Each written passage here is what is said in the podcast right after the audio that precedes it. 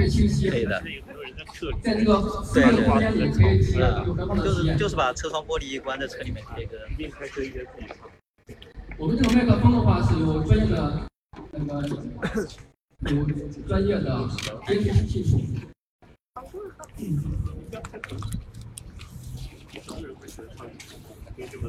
在我们那个车顶的话，可以看到有一个运动黄的贴图。我们针对那个小鹏 G3，每款颜色有不同的贴图，贴图可以可以可以供那个客户选择。这款贴图的话是由三层复合工艺粘接而成，经过多次调整也可以不会脱胶。啊，大家好，大家好，今天是小鹏汽车南京这边的服务中心开业，正好过来看一看。我们后备箱放了有两块精品，一块的话是我们这个便携式充电枪，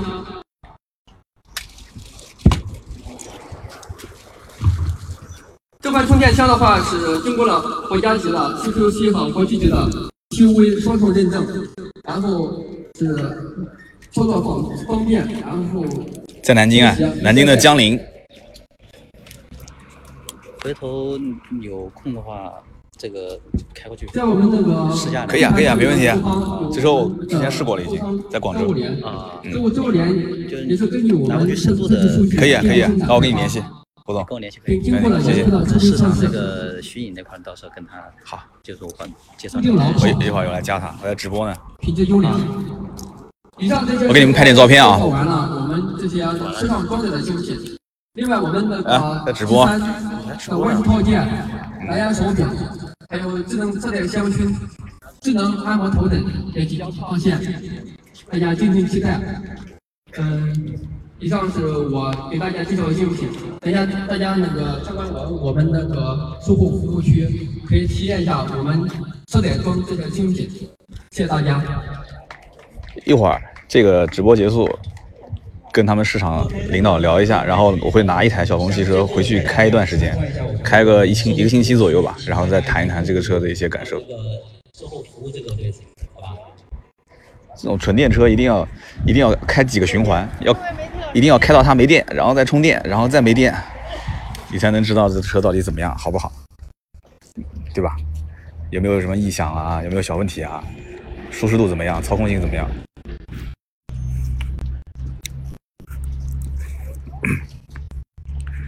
音频直播啊，音频直播没有没有那个画面，我给你们发点照片。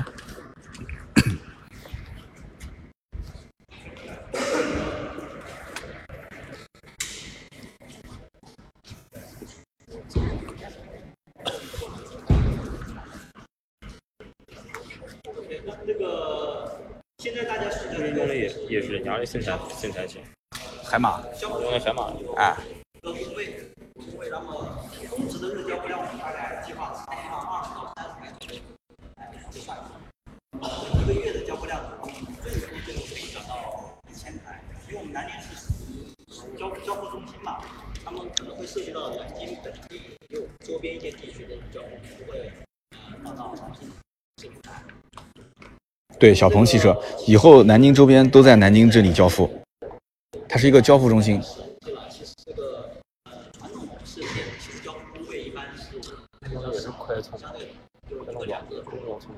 嗯。其实咱小鹏的交付工位会更多一点。那么刚才窦老师所在的这个地方呢，实际上是呃办理金融保险相应休息的地方，就是做客户客户交付交交付等待和交付休息的一个区域。呃，基本上这类宾伙完成所有使用状态，那么在这边呢，我们所有的验车呀，然后等等一系列的一些现场的一些交接。呃，我们小鹏汽车在国内是呃主要城市是自建自营这个中心，那么同时设立我们销授权的服务中心。那么现在是最终是要实现我们销售城市的这个百分之百的售后服务的覆盖了。那么一九年是计划是三十四个城市建立三十四个服务中心，包括其中十六个是自营的，以以及有十八个是叫合作类型的授权授权。那么我知道要互动啊，但是现在有人在说话，对还是以听讲解为主。我给你们，我给你们打字啊。接下来的话，我们有请到我们呃服务区域的管理经理邱总为大家详细介绍一下我们小鹏汽车整个售后服务区域，好吧？我就把现场交给我们。啊，各位嘉宾，各位领导，这边是我们整个一个售后车辆的建筑区。当我们客户开车进入我们售后区域以后，我们的服务人员会直接迎接我们的客户，引导客户把车辆停在我们的预检区，同时跟客户初步交沟通他的需求，并且把我们这边的客户引导给维修工程师。为什么这么说呢？呃，这是我们整个一个小鹏售后服务的一个亮点。具体的维修流程，我们请我们的维修工程师徐武定给大家详细介绍一下。大家下午好。我来靠他近一点啊。大家一下汽车的一个修理的特色的一个地方。呃，小鹏汽车区别于传统的 4S 店的服务顾问接待他们的客户，但有些问题呢不能直接的转达给那个维修工程师，就是我们的维修技师。造成一些问题没有办法去准确的判断，所以呢，小鹏汽车它是什么呢？由我们维修工程师，以及我们大家知道的维修技师去接待客户，然后并针对客户的需求来进行维修车辆和保养。他说，传统 4S 店由售后服务来转接给售后技师，这样子比较麻烦，所以就现在由工程师直接来接待客户。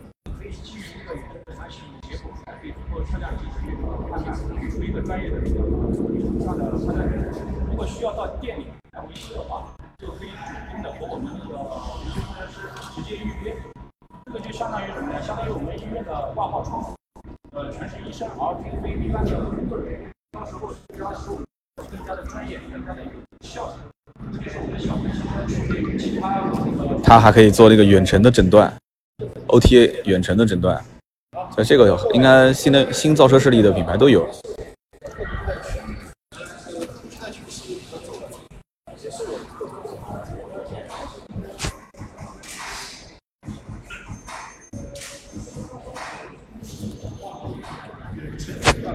我拍了一张照片。接下来的话，我们的维修呃陆昭言同学来给大家详细讲解一下我们的远程诊断服务。大家好，下面我为大家介绍一下小鹏汽车的远程诊断服务系统。它这个系统是由小鹏自主研发的，只要在有网络覆盖的地方，我们时刻随时都可以对车辆进行远程诊断，这样就方便。这样就大大减少了车辆进场的。大排量的车后期就是一个个性化的消费。首先，远程服务诊断分以下几个步骤：当车载系统监测到车辆发生故障的时候，我们的小鹏客服或小 P 会主动提醒你，让你在用车过程中注意安全。当客户在用车过程中发生故障后，你也可以主动联系小鹏客服，然后由我们的技术人员。通过远程诊断系统了解车辆的状态，然后给你提出处理意见。如如果通过远程诊断无法解决的话，你可以预约到店服务或者是移动上门服务。通过上面的讲解，我为大家分享一下个分享一个具体的案例。我们的一个小鹏 G3 客户在快充的过程中发现车辆充电中断，然后我们的维修工程师通过远程诊断软件发现。然后是充电桩的兼容性问题，维修工程师通过远程处理解决了车辆的故障，车辆可以正常充电。接下来我们又通过 OTA 远程升级，然后哎，这个倒是实话。二点零 T 以后都算大排量了。这次的充电体验，谢谢大家。好，呃，刚刚呃我们的维修主管同学已经给大家简单介绍了远程诊断服务的内容。也提到了刚刚的案例，我们刚刚的案例呢是在远程帮客户已经解决了问题。也提到，如果在远程发现问题以后，无法在远程解决的情况下面，我们会利用到移动上门。大家可以看到这个，这是我们的移动服务车。那由我们的维修工程师张艳宇同学给大家详细的讲解一下我们移动上门服务的内容。大家下午好，现在我们看见这是小鹏移动服务车，它可以为我我们小鹏客户。提供优质的移动服务。为了提升客户的服务体验和节省客户维修时间，嗯，我们小鹏移动服务车它可以提供上门服务，包括一般维修、保养和救援。为了提高服务效率，还有突出小鹏汽车节能新新能源车节能的优势，我们专门采用了小鹏自有品牌第三阵营为专用移动服务车。通过轻量化的改造，还有配备了专门的工具，可以为我们提供专。它这个服务车很有意思，它把它后备箱给改了，改成了一个工具箱，而且这个后期还会再改，它后期可能会把后排两个座椅也拆掉，然后直接打造成一个那个就像工具箱一样的很多抽屉。制作的，也就是说我们在外移动服务的时候，同样可以操作高电压，包括我们这一套是诊断接头，如果和我们的诊断电脑联系的话，可以更准准确、更快速的定位我们的电器故障，这样可以提高更大的效率。除了我们的移动服务之外，我们还为客户提供了全国范围内的不限次数、不限里程的无忧救援服务。这些服务包括拖车救援、困境救援和特殊路段救援等。总的来说，我们小鹏客这个移动服务车为小鹏客户能为小鹏客户的出行提供保驾护航。谢谢大家。就是解决车主的一些临时性的故障，这车可以开过去，然后现场来解决。还有一些通用的工具，然后还有一些专用工具。六百二十公里，那你高速公路肯定要进好几趟啊。对啊，我看到了，他妈前面拐个弯就是那个小鹏的后场。那是。David。Julia，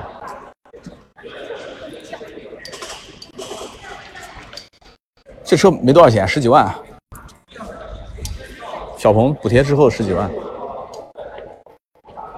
那，每个城市补贴的政策也有一点点区别，有的有国补、地补，有的地补可能会少一些。它之前的价格是补贴后统一售价，后来好像。就是政策变了以后，也相应变了一点。以前是补贴后统一售价，就蛮狠的。带你们看看车间啊。大家好，我们小鹏售后车间呢，现在我们这边一共有六个工位，呃，五个机修工位。这边一个是废旧电池的一个存放工位，里面是放那个旧的电池用的。然后这边有两个工位是新能源工位，就是高压电的维修工位。然后那边有两个是我们那个普通的一个维修工位，大家可以跟我到里面看一下。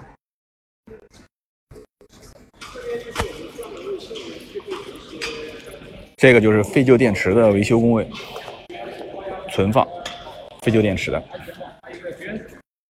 就是为新能源做准备，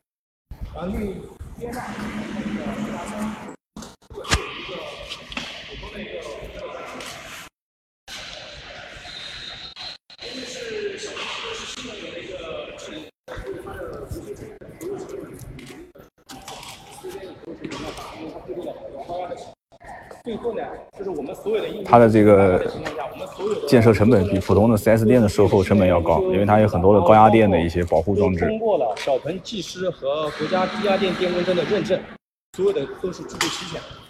然后我们这边呢，因为它都是用电，所以它比较危险。谢谢大家。好，最后，但是这个售后售后车间会非常干净，因为没有机油，因为没有机油。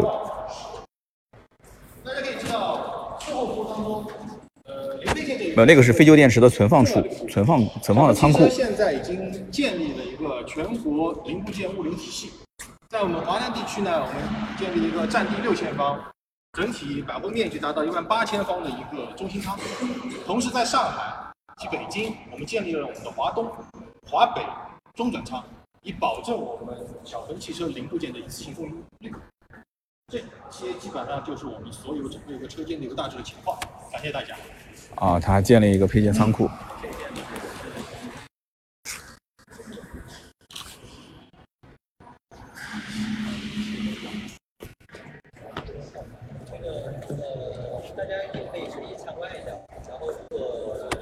还有自己的烤漆房，啊，这还可以。十一点钟茶点稍作休息，好吧？啊，谢谢，谢谢各位。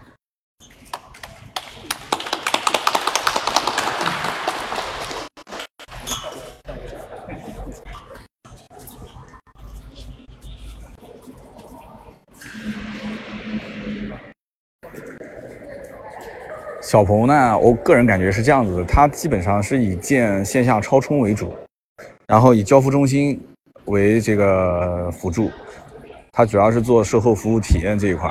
然后呢，建城，你还发现它其实建城市展厅都没有建这个它的交付中心数量要大，但是你看很多的新能源品牌都是以建城市展厅为主，对，这是他们俩之间一个比较大的区别。这也是现在大家都在摸索的一个套路。城市展厅的费用是很高的，你看我之前，我我我做过几次报道，对吧？在南京啊，在上海啊，在北京啊，那都是最昂贵的地段，就是学特斯拉嘛，那个成本的投入非常非常高。但是像你看这种交付中心就没有那么高。其实我个人觉得啊，现在我在的这个位置是南京很偏很偏，应该是在。江陵大学城还要再往下，旁边都已经是荒山野岭了，在这么一个地方，成本是比较低的。它相当于是把一个仓库给改造一下，改造一下，完了之后一一一前面呢有一部分展厅是做交付中心，后面是作为售后维修，而且它还有很多是属于移动式的，对吧？它可以开车上门进行服务。对啊，它这个你别看面积这么大，但它成本比在新街口就那么一点点，就那么一点点小的展厅成本要，那要那要。应该讲要便宜很多，我个人觉得啊，而且它能实现的功能性比那个要强多了。你在主城区最繁华的地段，你就是个展示厅啊，你除了展示还有什么的？就提升品牌形象嘛。所以这就是现在很多品牌在尝试的这种不同的思路，是保证服务质量呢，还是把这个钱用在撑门面呢？提升品牌的高度呢？你说你要是个老板，你怎么办？你你现在你是个新能源造车势力的老板，你怎么办？你是到主城区去建店，还是到这种位置去建一个服务体验中心呢？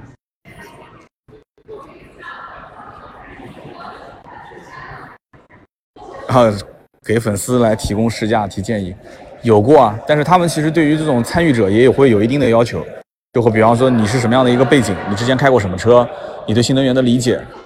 啊，你的、你的、你的、你的这个文化程度啊，社交环境啊，就是你的，就等于是生活这个层次吧，是不是他的目标用户群？如果是你符合他的目标用户群，他会，他真的是会找你来做体验。之前也不是没有，荣威的那个相应的就是斑马之行刚开始上市之前，也是找了一批人是做内测嘛，都是真实用户啊，都是这样。我们以后是不是可以帮他们做这个事情？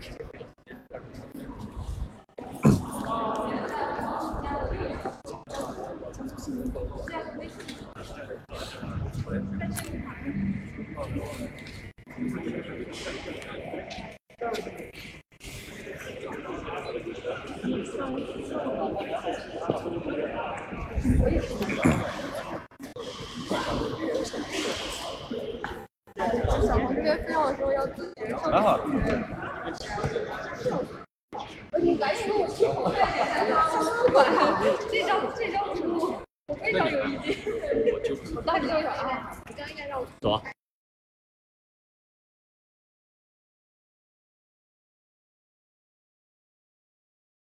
整体来讲的话，以后就是有。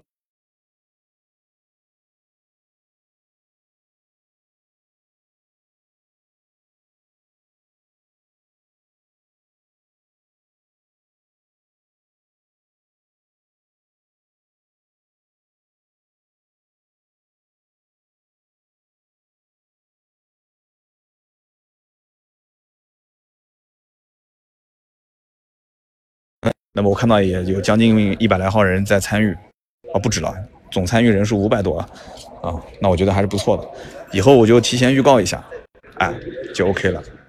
好的，那今天就到这里啊，今天就到这里，谢谢大家，拜拜。